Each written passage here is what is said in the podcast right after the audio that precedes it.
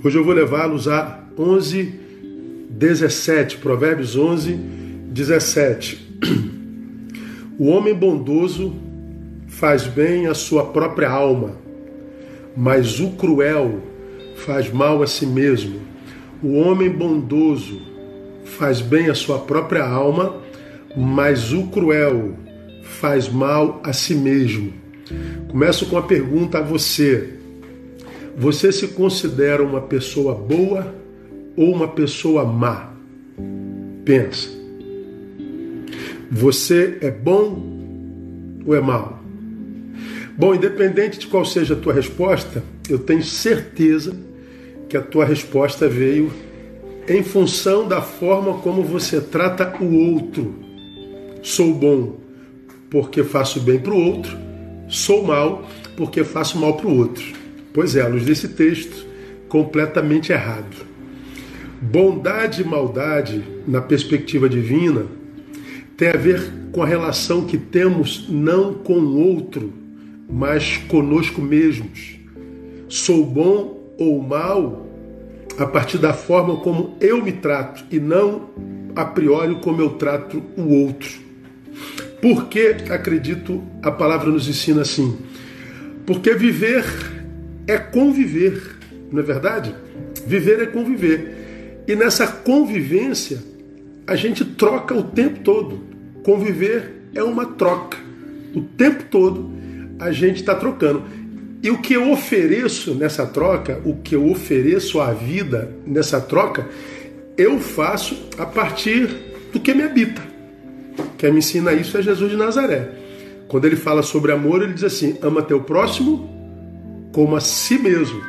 Ou seja, ofereça nessa troca o que te habita. Você tem que amar, mas não é de qualquer jeito. Não é amar de uma forma diferente daquela como você se ama. Não é tratar de uma forma diferente como aquela que você se trata. Não é fazer por ele algo que você não faz nem por si mesmo. Porque isso não se transforma em fruto, em colheita na nossa vida. Então, nessa troca, nessa convivência, eu devo ofertar aquilo que me habita. Entende? Então, eu, eu posso ofertar a vida, um, um amor por alguém que eu não tenho por mim. Isso não é semente, isso é desperdício. Eu posso fazer o bem lá, mas um bem que eu não ministro a mim mesmo. Isso não vira semente, não volta para mim. Por isso é tanta gente frustrada. Por exemplo, por que tanta por que tanta impaciência nas relações? Por que tanta polarização nas, eh, nas relações? Por que tanta acusação? Por que tanto ódio? Ou seja, por que, que o outro virou essa desgraça em nós, para nós? Por que o outro virou essa, essa, essa coisa em mim? Por quê? Ah, o outro mudou? Não, o outro não mudou. O que mudou foi a minha forma de enxergá-lo. Então, não foi o outro que piorou apenas. A forma como eu enxergo e a forma como eu enxergo o outro revela o que eu carrego dentro de mim. Foi Anais Nin quem disse uma coisa muito interessante. É, nós não vemos as coisas como elas são, nós vemos as coisas como nós somos. Portanto, nós não vemos as pessoas como elas são. Nós vemos as pessoas como nós somos. Toda a nossa produção é projeção da nossa interioridade. Por isso, há muita gente que se acha do bem, porque trata o outro bem, e que é visto pelos olhos de Deus como uma pessoa má, porque ela é completamente maldosa para consigo. Portanto, o que esse texto está me dizendo que ah, a pior maldade que existe não é aquela que se transforma num fruto produzido por mim, mas é aquela que me habita e que é autodestrutiva.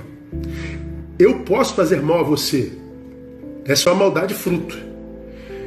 Eu posso fazer bem a você, mas esse bem pode não ser fruto.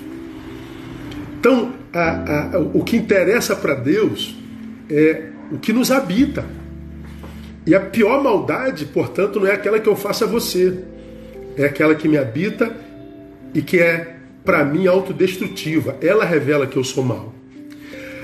Aqui, eu só tenho 10 minutos, eu dou dois exemplos de como a gente usa essa maldade contra nós, a gente usa essa maldade autodestrutiva, que a gente pensa que não faz de nós uma pessoa má, só porque a gente faz bem do lado de lá. Vou te mostrar como é que você pode ser mal sem saber.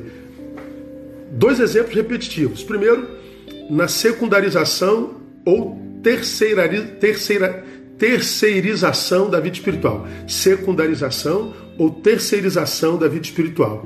Eu explico. A secundarização é quando você bota as coisas de Deus em qualquer lugar nas tuas prioridades, menos no primeiro. Você secundarizou, não é mais o primeiro lugar na tua vida. A Bíblia diz que é, a gente deve buscar o reino de Deus em primeiro lugar. Se ele não é primeiro, você o secundarizou. E a gente sabe muito bem que Deus não aceita nada que seja menos do que tudo. Ou ele é primeiro, ou ele não é lugar nenhum. Por isso tanta gente frustrada com ele, porque o tiraram da vida, secundarizando a sua relação com ele e acham que foi ele que abandonou. Quando você secundariza, você está sendo perversa com você. E quando a gente terceiriza a nossa vida espiritual, é quando a gente transfere para outro a responsabilidade de nos aproximar de Deus.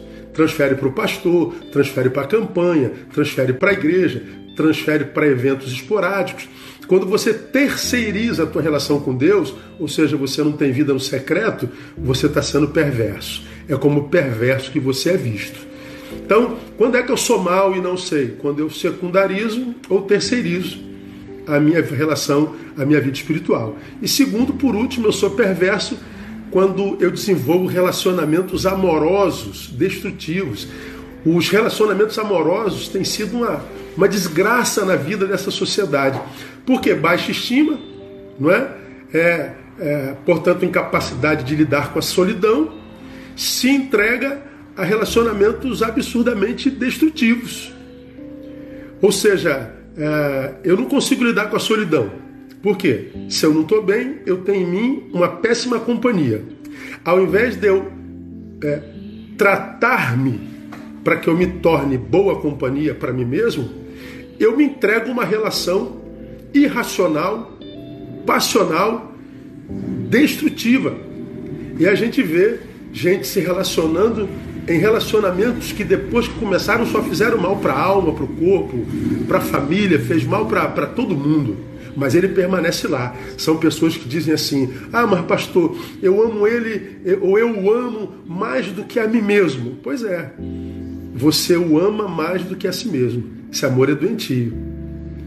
Eu não posso viver sem ela. Pois é, é, se você não pode viver sem uma pessoa, esse amor é doentio. Isso não é amor, isso é vício.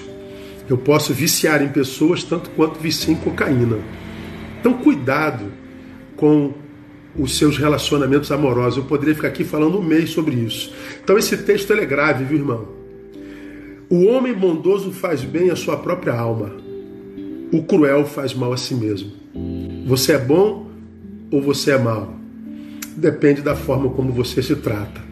Cuidado com a secundarização, terceirização da tua fé.